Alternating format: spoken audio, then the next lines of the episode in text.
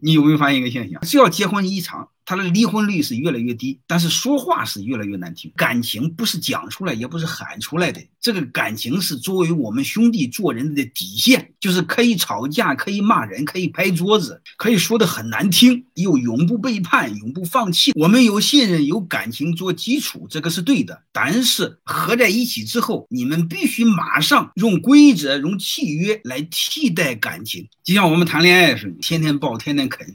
现在你要结婚个十年二十年，你要是真抱抱啃啃，不好意思，我老婆拉我手，我都不好意思，我都很害羞。我说干什么呢？这是害怕被别人看见。大概就这个意思，就是你需要做一个转化。